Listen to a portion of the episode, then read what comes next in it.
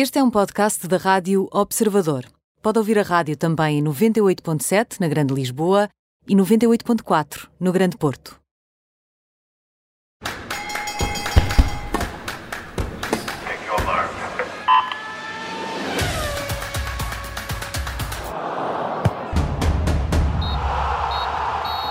Bem-vindo ao Nem Tudo o que vai à Rede é Bola, com Bruno Rosário, Mariana Fernandes e comigo Aníbal Rebelo. Na segunda parte deste programa vamos, vamos falar de ciclismo. Vai-se juntar a nós, João Almeida, uma das promessas, o mesmo a certeza, do ciclismo nacional. Vamos estar à, com, à conversa com ele na segunda parte, mas antes vamos à atualidade, com destaque para a seleção de futebol portuguesa, que ontem, Bruno, complicou as contas de acesso ao Campeonato do Mundo de Futebol. E que complicação!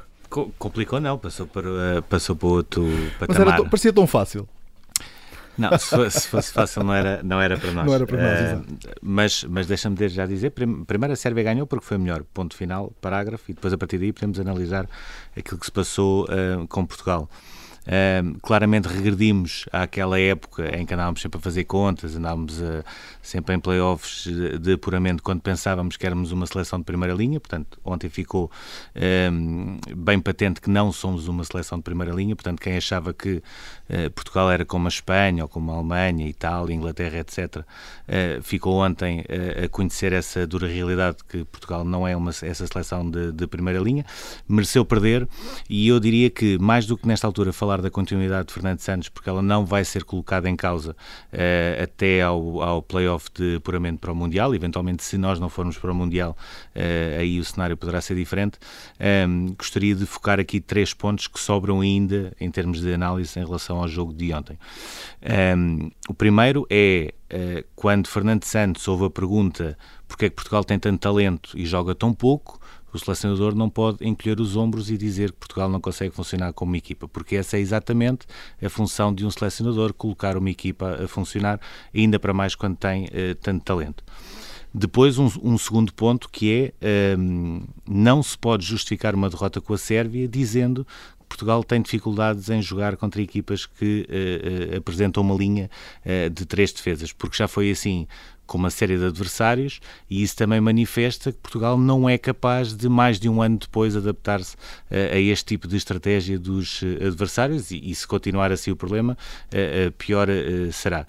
E depois um, um terceiro ponto que, que, para mim também é importante de análise e que tem a ver com aquilo que não mudou na segunda parte, porque uma coisa é partir-se de uma estratégia que pode ser certa ou errada e depois aproveitar o intervalo para corrigir tudo aquilo que estava mal. E aquilo que nós vimos foi Portugal cometer exatamente os mesmos erros que estava a cometer. Um exemplo prático, o Milinkovic-Savic e o Tadic colocavam sempre entre os centrais e o Danilo e o Moutinho, quem estava no estádio e quem tinha o ângulo mais aberto conseguia claramente perceber isso e na segunda parte continuou tudo na mesma. E essa Portanto, informação nunca passou lá para dentro da... Nunca passou e, e ainda para mais não é propriamente uma coisa genial, era uma coisa óbvia que nos entrava pelos olhos. E portanto nós temos, eh, nós, eh, Portugal, seleção, federação, tem muito para refletir sobre aquilo que se passou, nós não passámos do 8 para 80, não passámos a ser a pior seleção do mundo. Agora, é bom que começamos a partir deste pressuposto. Portugal não é uma seleção de primeira linha, como é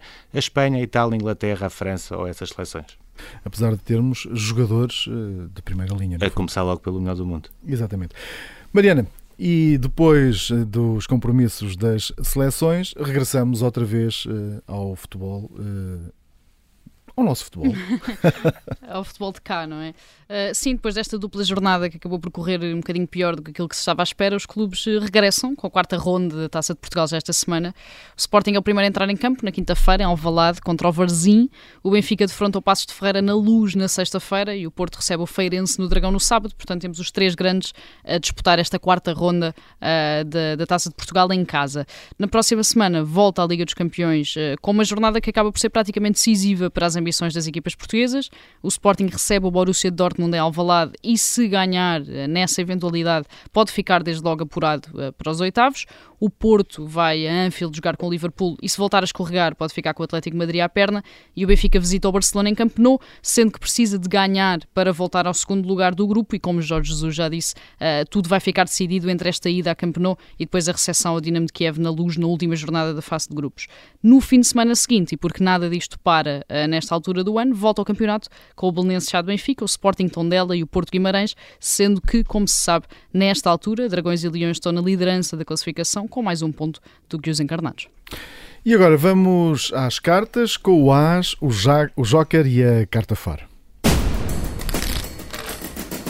Bom, Bruno e Mariana, vosso, os vossos ases, neste caso aqui, são ases de despedida.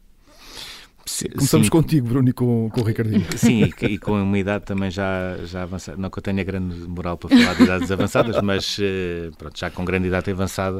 Uh, faz hoje uma semana que o Ricardinho, que, que é e fica como o melhor jogador de futsal de todos os tempos, anunciou uh, o final da carreira na seleção.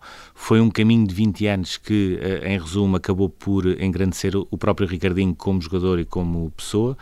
engrandeceu claramente Portugal, engrandeceu eh, claramente a mesma modalidade, porque ele jogava pela e para a modalidade uh, e que culminou com aquilo que, com aquela frase que nós ficámos do desconto de tempo de Jorge Brás no, na, no jogo com a Espanha no final do Campeonato do Mundo, que foi quando ele disse uh, há 20 anos que anda a dizer que nós somos melhores do que eles. E também foi por causa do Ricardinho que Portugal foi melhor do que todos os outros no Campeonato da Europa de 2018, foi melhor do que todos os outros uh, no Campeonato uh, de, de, do Mundo de 2021 e nesta altura conseguiu também ser grande como ele fez toda a carreira, que foi perceber que mesmo podendo ser uma mais-valia ainda para a equipa, já não tinha as características que fizeram dele seis vezes o melhor do mundo e decidiu Uh, dar a vez, uh, a um, não diria a uma nova geração, mas para outros protagonistas que já lá andam na, na, seleção uh, e até aí acabou por dar um exemplo daquilo que, que deve ser e aquilo que ele sempre foi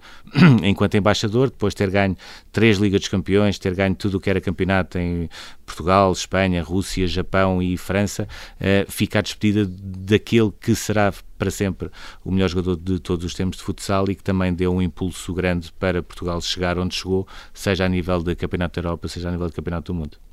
Do futsal, vamos para o motociclismo. Mariana, vamos falar de Valentino Rossi. Eu, eu para me juntar ali ao Bruno e a, esta coisa das idades, eu não me lembro, estava-me a tentar lembrar ontem de, de, de, de MotoGP sem Valentino Rossi. Uh, não me lembro, não, é? é daquelas coisas. Tento, acho, ir lá atrás e já não me lembro. É isso, acho que a melhor maneira de percebermos é explicar que quando Valentino Rossi, o ano em que Valentino Rossi se estreou no MotoGP, Miguel Oliveira tinha um ano. Uh, portanto, esse clash de gerações explica também a forma como uh, ele foi tão abrangente e tão importante uh, para a modalidade. Ele acabou a carreira, como dizias, este fim de semana, no domingo, neste Grande Prémio de Valência, e antes até da corrida ele tinha dito que não queria chorar, porque não fazia propriamente parte da personalidade dele. A verdade é que o sorriso de Valentino Rossi é, é, é uma das coisas que, que, que, nos faz automaticamente lembrar dele, mas não só chorou, como riu às gargalhadas, sorriu, abraçou, foi abraçado e recebeu uma homenagem por parte do MotoGP, de todas as equipas, de todos os pilotos e de todos os adeptos que estavam nas bancadas uh, do circuito de Valência, como raramente se viu no desporto internacional e que acabou por confirmar aquela ideia que eu acho que todos temos, que é Valentino Rossi é uma das pessoas do desporto que é completamente unânime. Eu acho que não existe ninguém uh, que não goste dele. Rossi deixou o MotoGP aos 42 anos, ao fim de mais de duas décadas em pista e com nove títulos mundiais, mas deixou um legado muito maior do que esse, que é o facto de ser o grande ídolo de praticamente todos os pilotos que estão agora na grelha. Portanto, ele conseguiu ainda, incluindo Miguel Oliveira, obviamente, portanto, ele conseguiu ainda uh, cruzar sem pista com todos aqueles que inspirou ao longo de todos estes anos. Ele disse que a seguir a um Papa vem sempre o outro, portanto, um bocadinho a dizer que vai aparecer outra figura do género no futuro, mas a verdade é que Valentino Rossi só há um e dificilmente vai aparecer um piloto que reúna esta capacidade tripla de ser campeão, de ter este nível de carisma e de ser adorado por praticamente toda a gente e deixa aqui ao MotoGP também um problema, um grande problema de marketing, porque a verdade é que Rossi promoveu a modalidade praticamente sozinho nos últimos 20 anos e agora vai ser preciso aqui readaptar a estratégia e perceber quem é que vai ser a nova figura, a nova cara uh, desta modalidade, pelo menos a longo prazo. Em princípio vamos continuar a vê-lo no paddock. Sim, eu acho que sim, até porque ele vai ter a equipa dele com o nome dele, pelo menos as iniciais para o ano, portanto é uma, é uma pessoa que vai continuar, vai ter o irmão, é uma pessoa que vai continuar muito presente, mas acho que só o facto de não termos o número 46 em pista já vai fazer uma grande diferença. E agora vamos ao Joker. Mariana, falas aqui do novo treinador do Barcelona. Sim, na semana passada também aqui falámos sobre o facto de Xavi ter tido este mérito de aceitar o desafio do Barcelona nesta fase crítica, quando já tinha tido a oportunidade de voltar a Camp Nou em períodos mais positivos, uh, mas a verdade é que o treinador mostrou logo nos primeiros dias que tem noção uh, da montanha que tem para escalar. Portanto, Xavi uh, saiu do Qatar e foi para Barcelona, não foi propriamente aqui, não foi propriamente, não foi de todo um, um, um capricho que ele teve aqui para regressar a Camp Nou, foi uma decisão que ele tomou para ir tentar resgatar a equipa onde se tornou tudo aquilo que é hoje.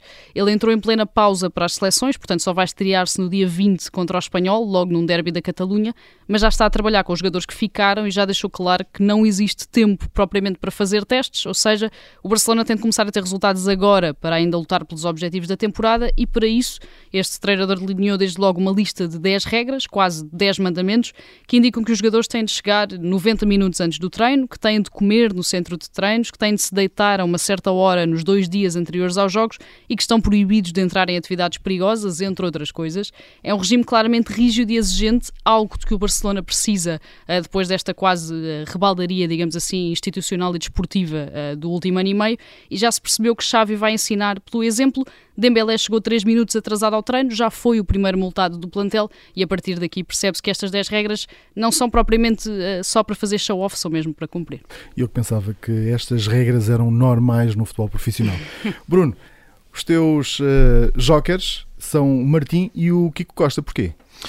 Sim, porque uh, eles acabam por chegar uh, ao Sporting e ao handball do Sporting quase como uma espécie de retaliação do Sporting depois do Pedro Valdés ter ido para o Futebol Clube do Porto, uh, inclusivamente envolver o pagamento de cláusulas de rescisão.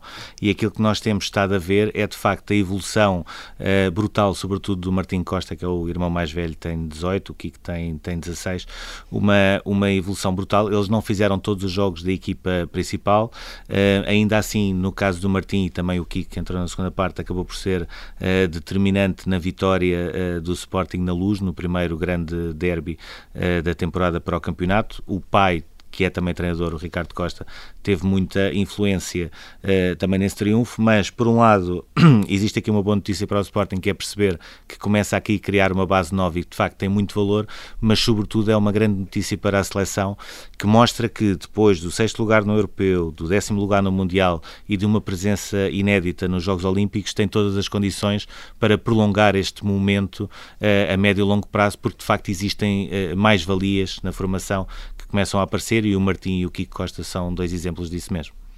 E agora vamos às vossas eh, cartas fora.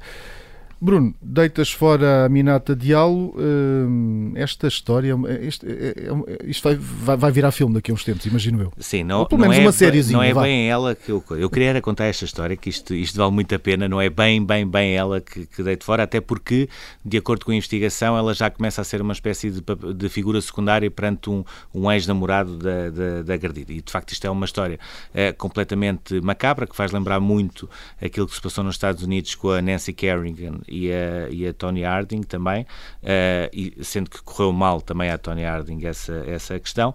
Uh, portanto, em resumo, houve um jantar da equipa de futebol feminino da, do Paris Saint-Germain. Uh, posteriormente, quando a Diallo estava a levar a sua companheira Amroui a casa, que elas vivem relativamente perto, dois homens encapuçados acabaram por tirá-la do carro e agredi-la com, com uma barra de ferro nas pernas e, na, e nas mãos. Ela teve de ser suturada e teve de ir para o hospital. Numa fase inicial foi a Dial que foi uh, colocada pelas autoridades como a, a principal uh, uh, pensadora, digamos assim, de todo este todo este ataque e toda esta história uh, macabra. Aparentemente agora já existe uma outra linha de raciocínio em termos de investigação. Fica ainda assim a história e fica ainda assim aquilo, o peso que teve também nesta equipa feminina do Paris Saint-Germain, que quer ganhar o Campeonato Francês e a Liga dos Campeões e que acaba de ser uh, goleada uh, pelo Lyon por 6-1 para o campeonato, portanto sinal de que isto está a mexer e muito com aquela equipa.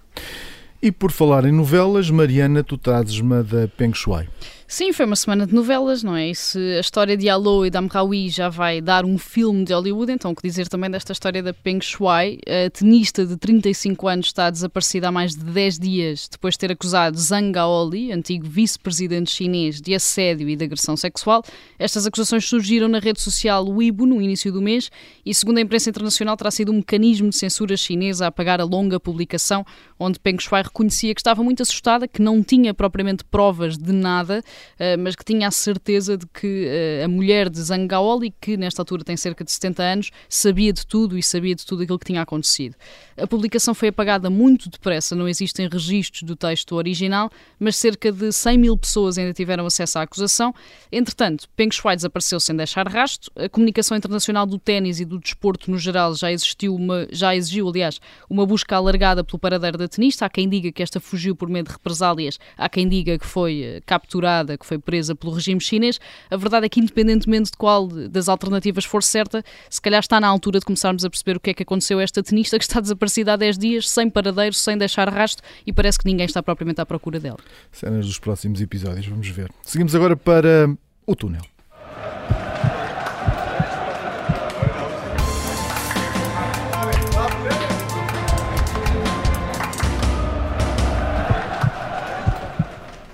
E Bruno, começa a limpeza no Benfica, para já ainda não é do balneário. É, ainda não, mas uh, poderá, poderá lá chegar. Nesta altura ainda é uh, em termos internos, mas em termos mais institucionais, ainda não, ainda não é conhecido o novo Conselho de Administração da, da SAD do Benfica. Já se percebeu que Domingos Soares Oliveira, independentemente de poder ser uma peça-chave uh, na empresa que vai gerir os direitos televisivos do campeonato, a partir do momento em que uh, avança a centralização, Domingos Soares Oliveira, apesar de tudo, pode ainda ficar na luz.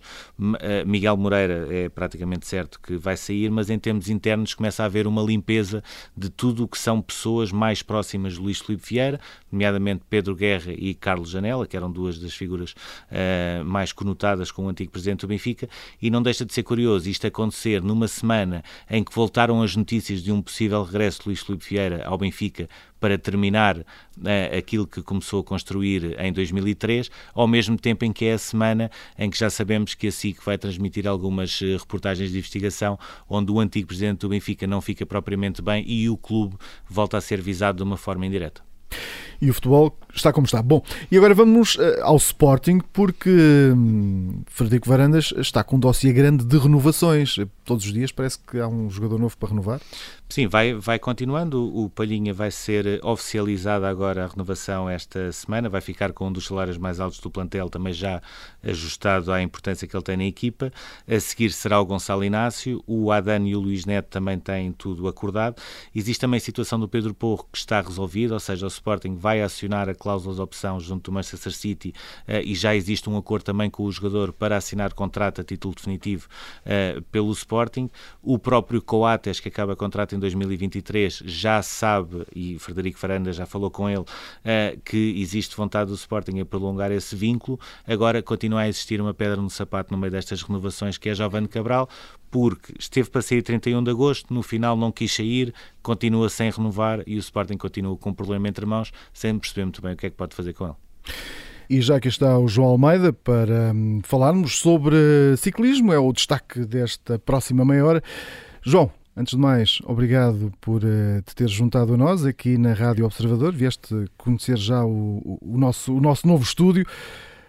Vês uma época em que hum, acabou pela primeira vez em pódios de provas do World Tour nos Emirados, eh, ganhou a volta à Polónia e a volta ao Luxemburgo, fez sexto no Giro e no terreno Adriático. Hum, o que é que se podia esperar mais neste, nestes últimos tempos? Sim, olá a todos, obrigado pelo convite. Uh, sim, foi um excelente ano, fiquei muito satisfeito. Finalmente tive a minha primeira vitória como profissional e tive mais do que uma, não foi só uma. E acho que, que discuti todas as corridas em que tive presente, desde o início da época até ao final. E estou muito orgulhoso e satisfeito com a época que tive, acho que não podia pedir mais. Esta época acaba também por ficar marcada por ser a última na Dick Unique, que voltou em 2021 a ter o Remco Evan Paul. Perguntava-te como é que foi gerir aqueles meses em que tinhas tantas equipas interessadas em ti eh, e o que é que pesou mais na escolha pela Team Emirates, sendo que o líder é nesta altura o Pogacar. Sim, felizmente tive ofertas de quase todas as equipas, o que é, é bom sinal, não é? Uh, não foi fácil fazer uma escolha porque as equipas são todas muito boas e eram ofertas bastante boas, mas tentei focar-me no que eles me davam, que era ser líder numa grande volta e oportunidades. E foi encontrei isso na Wire Team Emirates e acho que fiz a melhor escolha que podia ter feito. E, é, e, eram muitos uh, números uh, que estavam em causa. Ou seja, o interesse desportivo percebia-se, por exemplo, da, da, Bora e da, da Team Emirate, uh, se calhar em perspectivas diferentes, mas a, a parte desportiva percebia-se. Mas os números não te assustaram quando começaste a ver tantos números à frente? Sim, um pouco. também depende do valor do mercado na altura. Na altura havia também um grande hype comigo, havia, lá está o hype comigo, e os números de facto eram extraordinários, mas mas não escolhi a, a oferta maior porque os números já são tão grandes que já não é assim, não faz tanta diferença.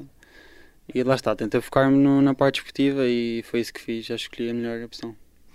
O, olhando aqui uh, para este uh, giro, e nós fomos aqui acompanhando com atenção este último 2021, há, há duas imagens que, que, me ficam e que eu gostava de, de, falar contigo sobre isso.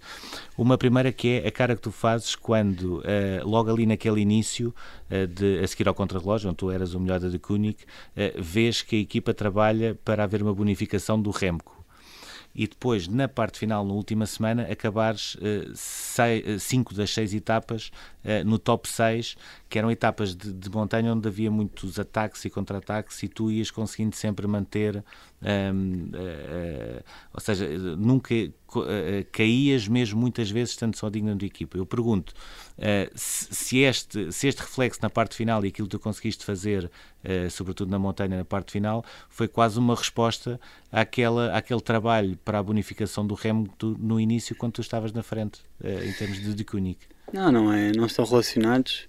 Essa, a parte da bonificação, obviamente, que foi algo impulsivo na altura, porque era suposto a fuga ainda estar na frente, não era suposto haver bonificações ali, e também era um segundo ou dois segundos, não ia fazer muita diferença.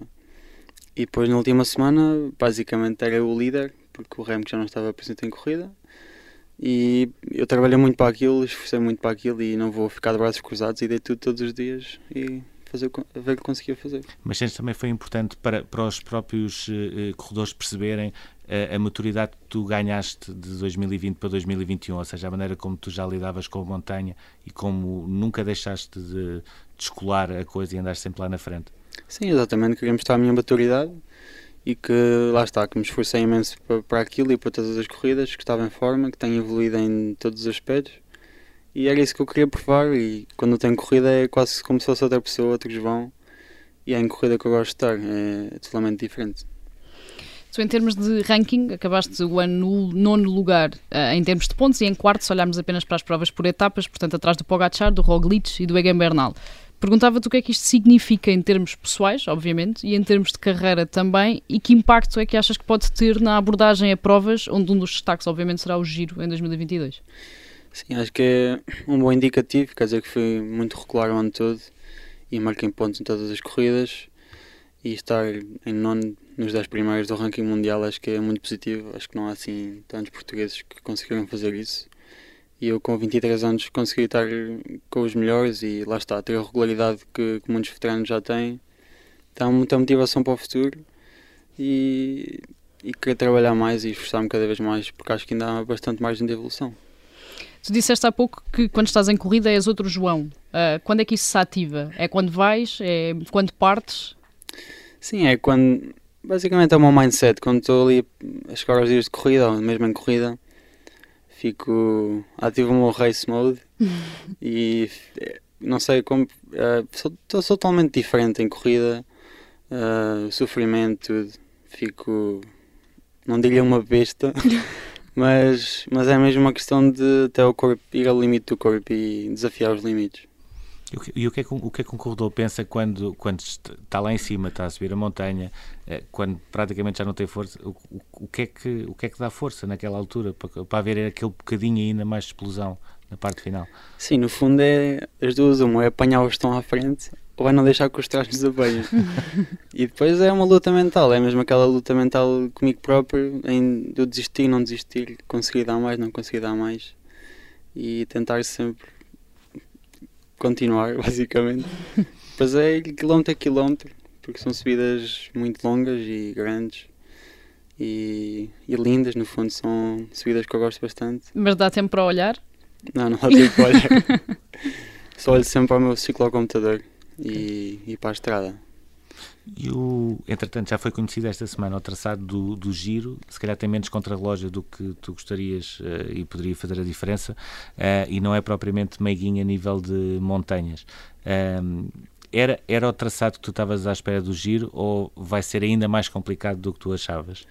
Sim, eu estava à espera que houvessem três contra-relógios, não só dois, e são dois não muito longos, um acho que tem 9 ou até 18 quilómetros ou seja, a minha principal vantagem é que o conta-relógio não vai estar a 200% do meu lado, mas, mas mesmo assim, com a evolução que eu tenho feito de alta montanha e também com, com o que tenho, tenho esforçado, acho que no fundo a corrida é sempre decidida na montanha. O conta-relógio afinal um bocado as mais, coisas. mais uns segundos. Um lugar, um, dois lugares, mas acho que no geral, se eu estiver em forma, acho que, que não vai se calhar me tirar um lugar do pódio nesse aspecto. Mas o... já estou a meter a barreira muito alta.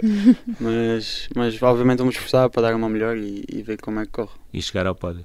Sim, é, o, o pódio é um objetivo, objetivo, um dia.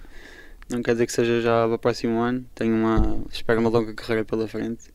Mas fazer um pódio numa grande volta é um objetivo que eu, que eu tenho e espero alcançar.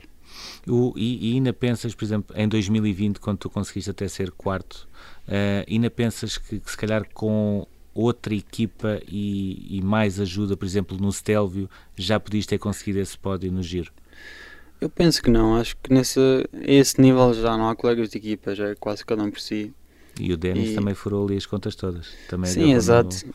Pois é uma questão de tática da equipa, há sempre uma equipa que está em vantagem, não é? Nunca dá para estarmos todos no, no mesmo nível, mas, mas acho, que, acho que não conseguimos ter feito melhor. Acho que toda a equipa se esforçou a 100% para mim, todos deram o que tinham para mim e estou muito grato por tudo o que fizeram por mim. E, e já conheceste uh, a, a, equipa, digamos assim, já, já falaste com os teus novos companheiros, uh, provavelmente aqueles que te vão acompanhar mais de perto no giro?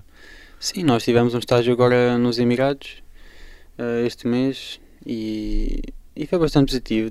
Tivemos, fizemos atividades juntos, tivemos todos juntos, conhecemos, tivemos, lá está, passámos tempo juntos para desenvolvermos relações Uh, muitas pessoas que eu não conhecia, mesmo do, do staff, é bom ter sempre uma boa relação. Para, em corrida, lá está, tudo é diferente, as pessoas já têm que saber o que é que eu gosto, o que é que eu não gosto, os meus hábitos. Então, pouco a pouco, vamos estruturando essa relação e, obviamente, com a equipa que fará o giro, fazemos estágios e vamos estar mais tempo ainda juntos, fazemos corridas juntos e, obviamente, que isso vai fazer diferença em corrida. Tu, além do giro, que é, claro, a tua aposta por excelência, tens aqui mais algum objetivo pessoal que queiras alcançar no próximo ano ou estás a olhar ainda para este primeiro ano com a Emirates como uma espécie de ano de adaptação, onde ainda vais tentar sentir o terreno para depois então saltar? Sim, o, o giro é o principal objetivo. É aí que eu quero estar numa pico de forma. Mas as corridas que eu for é corridas que eu quero estar na discussão e na frente, não vou simplesmente só para ganhar ritmo. Então eu vou trabalhar duro para para estar bem em todas as corridas, mas de modo a que uma pico de forma seja no Giro de Itália. E a, e a, primeira corrida do, do ano vai ser lá também aquela dos Emirados, como, Sim, como em 2021. E é, é, é, aí o, o, pódio já é, já é pequenino, não é? Porque o pódio do ano passado já fizeste pódio. Uh, é uma corrida para já para ti ou é para o, para o Gatchar fazer a diferença outra vez? Sim, estamos a correr em casa, a nossa equipa é de lá e obviamente vamos lá uma equipa muito forte para discutir a corrida. Neste caso é vencer, é o nosso objetivo. Uh, e que o melhor. Neste, neste caso eu penso que ele seja mais forte que eu, tenho a certeza.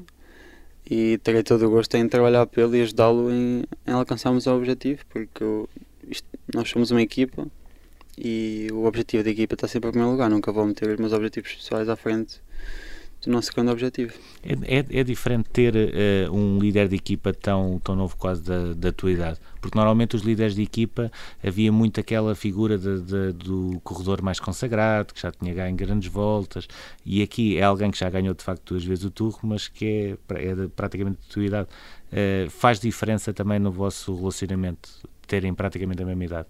Sim, eu acho que até facilita, porque lá está, somos do mesmo ano, temos a mesma idade Uh, tendo a mesma idade, temos mais ou menos as mesmas ideias, o mesmo mindset, temos a mesma fase da vida, apesar de já ter ganho duas grandes voltas, não é? mas, mas acho que facilita bastante e é, mostra que o ciclismo moderno está muito evoluído e os jovens estão cada vez mais fortes e a dar mais cartas. Mas alguma vez sentiste um bocadinho esse complexo em relação a ti, de seres muito novo e de estares às vezes ao lado de pessoas com muito mais experiência do que tu?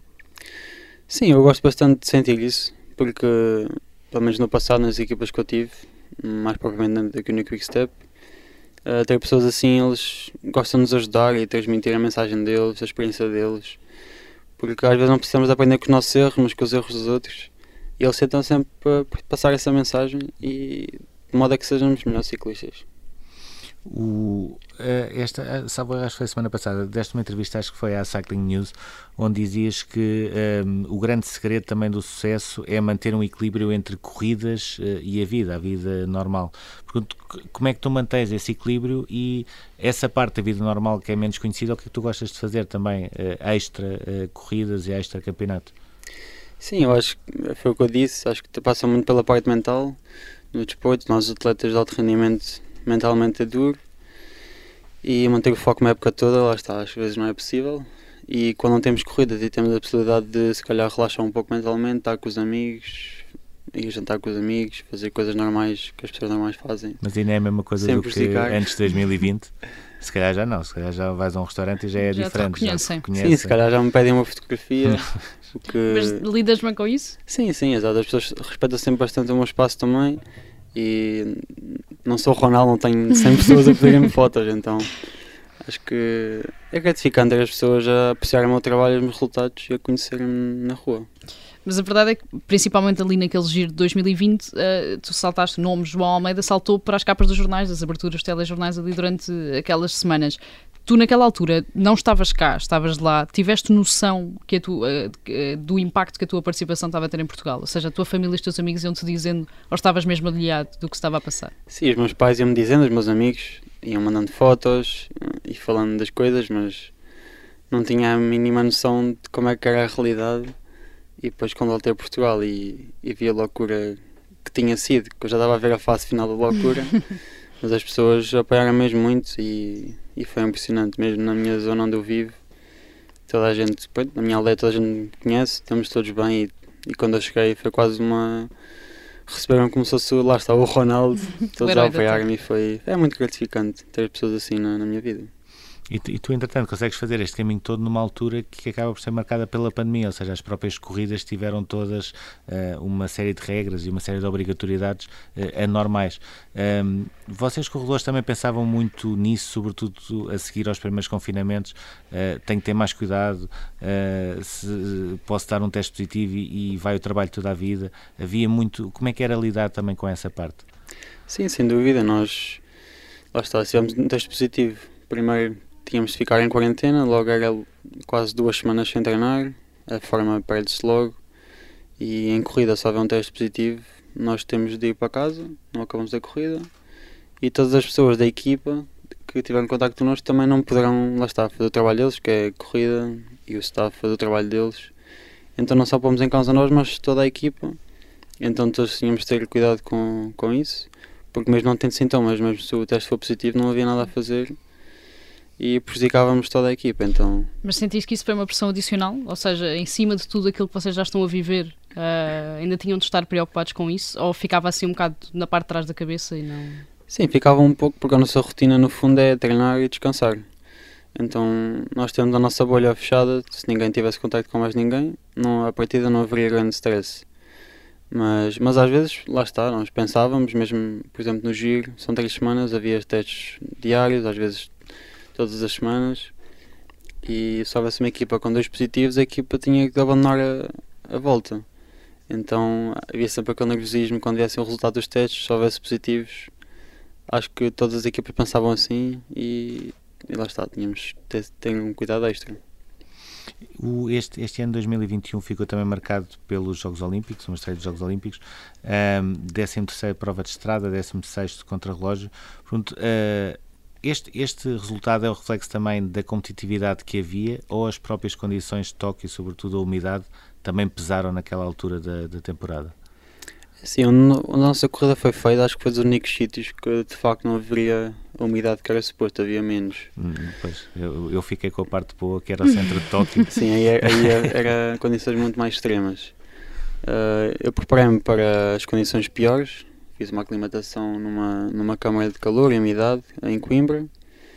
Então, se calhar se houvesse condições mais extremas, se calhar até me tinha forçado um pouco. Mas, mas acho que foi, do fundo, foi a competitividade foi o fator mais decisivo. Todos os que estavam na frente tinham feito o tour, que, portanto acho que é um fator que se nota. Mas, mas fiquei muito satisfeito com a minha corrida. Também foi numa altura depois do giro, a época já, já é longa para mim, porque já era muito tempo que estava em forma. Tentei, pronto, manter-me na melhor forma possível e ficar muito satisfeito com o resultado da prova de estrada. Quanto ao relógio não foi tal e qual como eu idealizava, mas todos temos dias menos bons e desde que eu não tenha quedas e não tenha lesões é o mais importante. E, e o facto de o próximo, os próximos jogos serem em Paris, uh, muito, muito provavelmente com muitos portugueses lá, uh, também uh, ajuda a que tu tenhas essa ambição de chegar a uma medalha olímpica, como o Sérgio Paulinho conseguiu, por exemplo? Sim, acho que esse é o sonho de qualquer atleta. Os Jogos Olímpicos é sempre uma corrida que tem outro sabor. Também estamos a correr pela nossa seleção e e no fundo um resultado ali é, fica para a história do país e para a história do desporto. E eu obviamente gostaria, mas no fundo são 200 atletas que têm esse, esse mindset de ir para lá para a medalha e a competitividade é muito alta. Tu tens sido aqui um dos protagonistas, se não o protagonista, de um período muito entusiasmante do ciclismo português, não só em estrada como também em pista, com o Ruben Guerreiro, os irmãos Oliveira, o Yuri Leitão, a Maria Martins. Como é que se justifica este crescimento da modalidade nos últimos anos? E perguntava também se é um bocadinho também a evolução na continuidade, na verdade, de um desporto que sempre teve tradição em Portugal. Sim, exato. Uh, felizmente eu conheço-os a todos, nós somos, digamos, quase todos a mesma fornada. Uh, posso ser que acho que posso chamar amigos a todos eles que mencionaste e acho que é também um pouco da evolução e do, da aposta que a Federação tem feito no, no ciclismo, obviamente com, os, com, as condições que tem, também com, com pouco não se pode fazer muito, não é? Mas acho que temos feito mesmo muito, mas acho que mostra também que ainda podemos evoluir mais e se apostarem mais no, na Federação Portuguesa de Ciclismo, acho que ainda conseguimos melhores resultados e mais atletas com, com nível mais alto. E ti o ciclismo de pista nunca te puxou? Sim, eu, eu fazia pista no passado, uh, só mesmo por diversão e gostava de fazer e gosto de fazer, mas, mas a época de estrada já é longa o suficiente, já é muito dura. Então ter de, de fazer essa, as duas épocas acho que é muito duro para mim e, e acho que iria me prejudicar na estrada. E, e, como é que, eh, agora voltando um, um, um bocadinho grande atrás, uh, como é que alguém de repente uh, aparece com este gosto pelo ciclismo? Ou seja, uma coisa é, é, gostar de andar de bicicleta, outra coisa é gostar de competir e ganhar uh, no ciclismo. Como é, que, como é que nasceu isso em ti? Eu sempre fiz muitos desportos quando era mais criança. Experimentei natação, experimentei futebol, mesmo na escola atletismo, eu gostava de fazer tudo. Sempre, sempre fui muito competitivo. Sempre andei de bicicleta também. E depois experimentei uma corrida de BTT e comecei a gostar, experimentei a estrada e ainda gostei mais. E depois aquele bichinho da competição, acho que desenvolveu-se ali e queria, bem, treinava mais porque queria fazer melhores resultados, mas sempre com aquela que é o mindset de me divertir, é o que eu gostava de fazer. Mas nunca tiveste aquela questão da preocupação do plano B, ou seja, estás a fazer all-in uh, nesta uh, carreira e o que é que me vai acontecer se não conseguir chegar lá, não é? Sim, eu sempre tive o plano B, que era a escola, uh, sempre tive boas notas, no secundário segui ciências, porque era, também gostava, era mais abrangente, se, se houvesse algum azar tinha sempre o plano B. Depois neste momento é faculdade, um semestre, mas, mas decidi depois fazer o all no ciclismo porque tive a oportunidade de, quase única de ir para o estrangeiro e no fundo ir para a faculdade basta fazer os, os, os testes e posso entrar quase em qualquer, qualquer ano. E aquelas oportunidades do ciclismo é uma vez na vida, eu decidi aproveitá-la e estou aqui hoje. E o que, o que, é que te falta além da, da, de uma grande volta, o que é que te falta conseguir ainda? Qual é aquele objetivo além da grande volta que ainda te falta obter? Sim, uh, claro que ainda sou novo, isto já sendo muito a ambicionar muito, mas obviamente que um monumento no ciclismo seria também para a história, uma Liège, um, uma Lombardia, uma corrida assim, de um dia que é muito importante. Muito bem, João Almeida, obrigado por ter estado aqui connosco no, no Observador, nesta conversa também sobre ciclismo. Termina por agora este Nem Tudo o que vai à Rede é Bola daqui a pouco. Já pode ouvir em observador.pt. Este programa vai estar em podcast disponível. Até já.